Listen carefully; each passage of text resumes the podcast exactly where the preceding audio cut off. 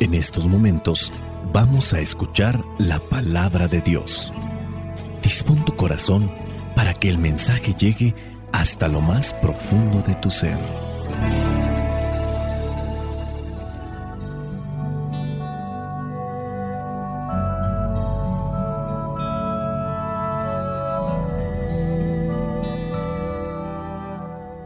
El Evangelio que la iglesia nos presenta para el día de hoy corresponde a Mateo capítulo 7, versículos 21 y versículos del 24 al 27. Dice así, No todos los que me dicen, Señor, Señor, entrarán en el reino de los cielos, sino solamente los que hacen la voluntad de mi Padre Celestial versículo 24 al 27. Por tanto, el que me oye y hace lo que yo digo, es como un hombre prudente que construyó su casa sobre la roca. Vino la lluvia, crecieron los ríos y soplaron los vientos contra la casa, pero no cayó, porque tenía su base sobre la roca. Pero el que me oye y no hace lo que yo digo, es como un tonto que construyó su casa sobre la arena. Vino la lluvia, crecieron los ríos, soplaron los vientos y la casa se vino abajo. Fue un desastre. Palabra de Dios. Te alabamos, Señor. Señor Jesucristo, nuestro divino Salvador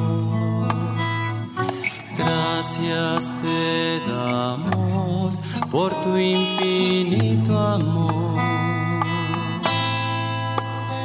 Te escuchamos en la palabra, te recibimos y adoramos en la Eucaristía, te servimos en los hermanos.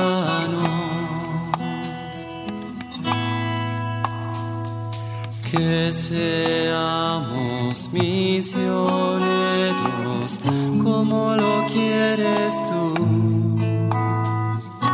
enseñando a los hombres el fuego de tu amor. Dice un refrán en México, lo barato sale caro. Muchas veces queremos ahorrarnos algo de dinero en la construcción de algo o en la compra de algo, pero a la larga solemos pagar incluso doble, triple e incluso hasta más de lo que hubiéramos gastado si hubiéramos elegido la inversión.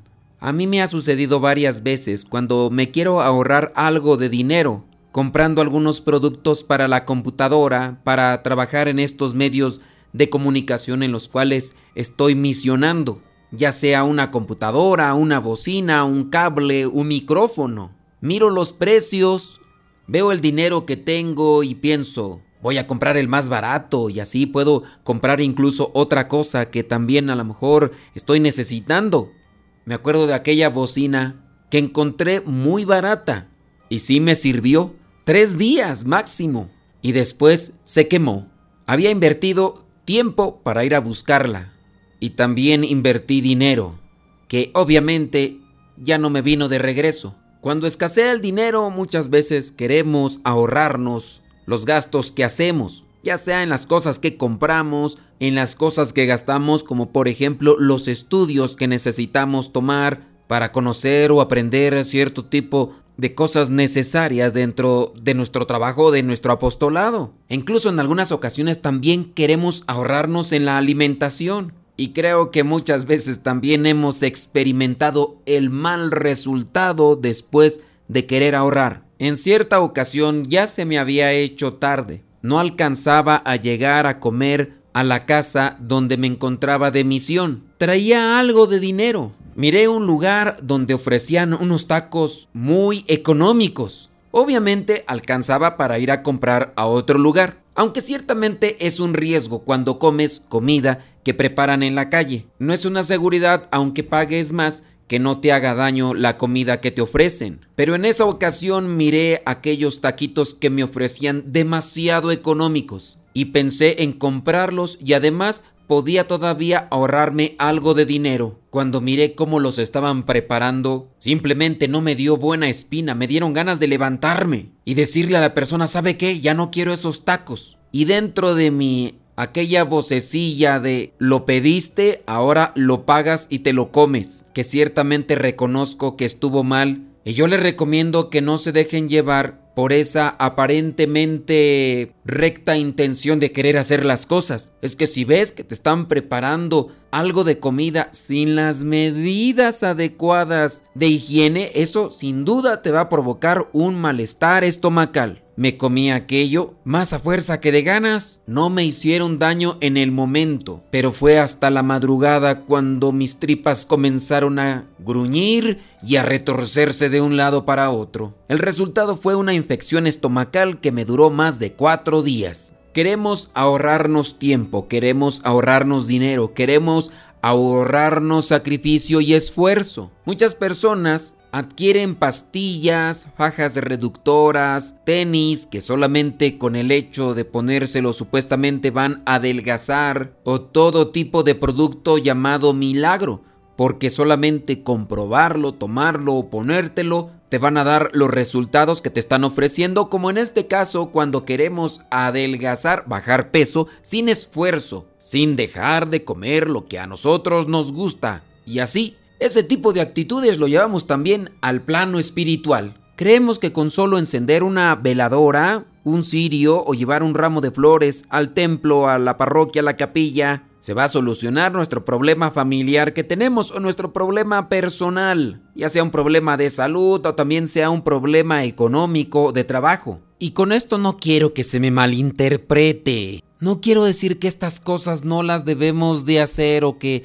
no son necesarias. Son signos de nuestra fe, pero no son en los que debe de estar basada nuestra fe. Decía el refrán allá en mi rancho, a Dios rogando y con el mazo dando. No podemos obtener cosas buenas solamente pidiéndole a Dios. Hay que esmerarse, hay que esforzarse, hay que trabajar duro. Para estar bien interiormente hay que invertirle tiempo y asegurarse que ese tiempo que invertimos para lo espiritual también sea de calidad. Hay que leer, hay que reflexionar la palabra de Dios, hay que leer también lecturas espirituales, lecturas morales que nos ayuden a discernir y a mirar las cosas buenas que estamos haciendo y las cosas malas que hay que dejar de hacer. No basta solamente con darse golpes de pecho y andarse santiguando para querer arreglar una vida totalmente trastornada en la cuestión moral, ya sea incluso aquella misma persona que pudiera tener un vicio. Ponle el título, ponle la categoría que te guste y mande, pero aquello que nos lleva lejos de Dios y que al mismo tiempo nos deja un cargo de conciencia que nos recrimina por mucho tiempo. Duramos más tiempo a veces revolcándonos en el pecado que haciendo oración y queremos que con esos instantes dedicados a la oración se corrija toda una vida empapada de pecado. Hoy el Evangelio también nos habla claro conforme a este tipo de vida mezquina que queremos llevar también en lo espiritual, queriéndonos ahorrar esfuerzo, queriéndonos ahorrar tiempo. No hablamos de cosas materiales como inversión dentro de la religión, aunque hay algunas personas que quieren invertir más en lo material pensando que Dios volteará a mirarles cuando hacen más inversión en lo económico que en lo espiritual. No se puede construir una vida fuerte en la fe invirtiendo solamente dinero. Hay que apoyar las obras de la iglesia, sí, pero no pensemos que por hacer solamente eso nuestra vida espiritual se encontrará robusta, fuerte y esplendorosa. Tenemos también que invertirle tiempo y calidad a la hora de orar y reflexionar la palabra. Dice el versículo 21 del capítulo 7 de Mateo, no todos los que me dicen Señor, Señor, entrarán en el reino de los cielos. A veces nosotros mismos nos vanagloriamos de tanto golpe de pecho, de tanta santiguada que nos damos. O incluso podríamos traer colgando miles de objetos religiosos pensando que por eso ya tenemos una entrada directa al cielo. Pero eso no será así. No todos los que me digan Señor, Señor entrarán en el reino de los cielos, sino solamente los que hacen la voluntad de mi Padre Celestial. El que me oye, dice Jesús, y hace lo que yo digo, es como un hombre prudente que construyó su casa sobre la roca. Ustedes muy bien saben, y si no, pues me imagino que han de suponer porque no es difícil hacerlo. Construir una casa sobre la roca es complicado, es difícil, es muy sacrificado, pero tenemos la seguridad que se va a mantener firme. El que construye su vida espiritual también con esfuerzo, con sacrificio, con mortificación, con dedicación en tiempo, tiene la esperanza que vendrá la lluvia, la lluvia de problemas, la lluvia de conflictos, de chismes, de calumnias. Pueden crecer los ríos, pueden crecer los problemas, las dificultades. Soplaron los vientos, dice, contra la casa. Las insidias del enemigo nos acechan de un lado y de otro. Dicen allá en mi rancho, ya no veo lo duro sino lo tupido. Falleció este familiar y al poco de tiempo ni llorar alcancé. Falleció este otro. Problemas económicos. Tuvimos que llevarlo al hospital. Estuvo tanto tiempo ahí, no se alivió y al final se nos adelantó, falleció. Ya tenemos una deuda, ya tenemos otro problema por acá, otro familiar cayó enfermo. ¿Qué es lo que mantiene firme a una persona cuando es muy sacudida por diferentes problemas?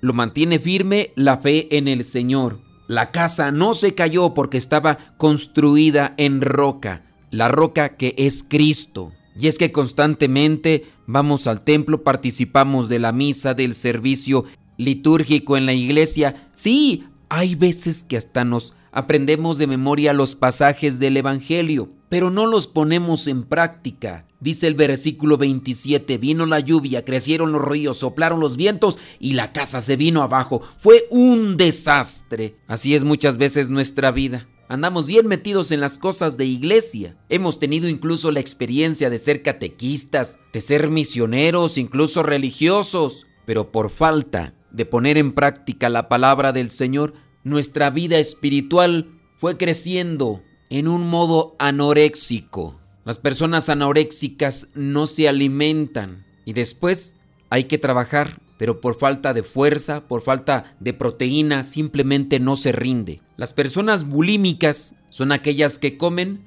pero después van y tiran lo que acaban de comer. La comida simplemente no les aprovecha y a veces así caminamos en la vida. No ponemos en práctica la palabra del Señor o no trabajamos con esa palabra que hemos escuchado y nuestra vida espiritual crece con un tipo de osteoporosis espiritual o anorexia y los problemas de la vida nos derrumbarán. Invirtamos tiempo, calidad en el tiempo. Seamos sacrificados, mortificados y alimentémonos constantemente de la palabra.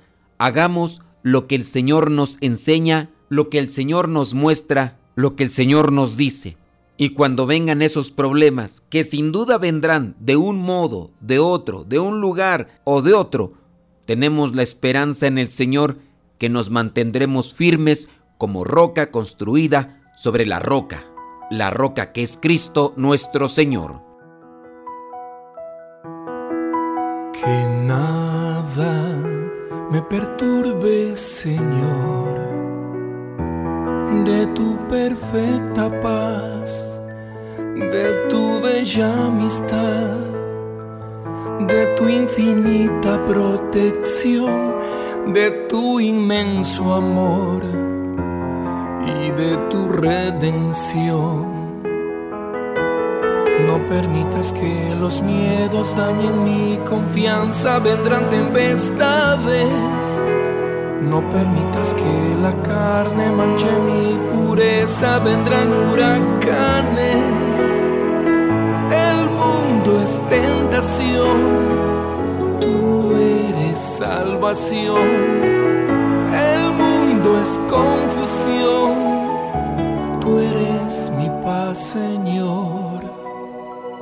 Que nada me perturbe, Señor de tu perfecta paz, de tu bella amistad, de tu infinita protección, de tu inmenso amor y de tu redención. Nos ponemos ante la presencia de Dios para que ilumine nuestros pensamientos, ilumine nuestras ideas y así nuestras palabras y acciones siempre sean un reflejo de su presencia entre nosotros. Bendito y alabado sea, Señor, por este nuevo día que nos regalas. En esta mañana, bendito Señor, te pido por todas las personas que conozco y que pasan por situaciones difíciles. Tú conoces mis proyectos y las necesidades que tengo. Por eso te los ofrezco, para que puedas considerar todo lo que deseo y volverlos una realidad, siempre y cuando sea conforme a tu voluntad. Mi corazón está agradecido, poderoso Señor. Gracias porque eres un Dios bondadoso y rico en perdón. Mi cuerpo se ha despertado del descanso que le concediste y ahora me dispongo a empezar un nuevo día lleno de bendiciones para mí, lleno de valentía al saber que tú estás a mi lado. Maravilloso Señor, gracias por la hermosa creación que colocas ante mis ojos en esta mañana. No podría explicar mi vida sin tu presencia en ella, porque tu fidelidad es incomparable y porque no hay nadie como tú. Bendito Señor de los cielos, bendito Señor, te pido que ilumines los pasos de mi familia y aumentes día a día la fe necesaria para continuar en una vida difícil. Tú sabes qué preocupaciones nos aquejan y las tristezas que llevamos dentro de nuestros corazones. Con tu mano poderosa, rompe las cadenas que nos aprisionan al pecado y sana las heridas que podamos tener. Tú te haces más fuerte, Padre poderoso. Aumenta mi fe y hazme orar con mucha más devoción, con mucho más fervor.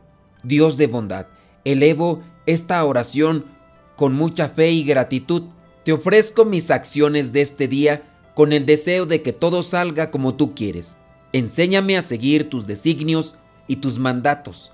Dame la fortaleza necesaria para hacer frente a las pruebas de hoy. Que todo lo que haga sea construido sobre la roca que es Cristo Jesús, para que ninguna cosa me tumbe, y si me caigo, que tu gracia me levante. Espíritu Santo, fuente de luz, ilumínanos. Espíritu Santo, fuente de luz, llénanos de tu amor. La bendición de Dios Todopoderoso, Padre, Hijo y Espíritu Santo, descienda sobre cada uno de ustedes y les acompañe siempre. Soy el Padre Modesto Lule de los misioneros servidores de la palabra. Vayamos a vivir el Evangelio.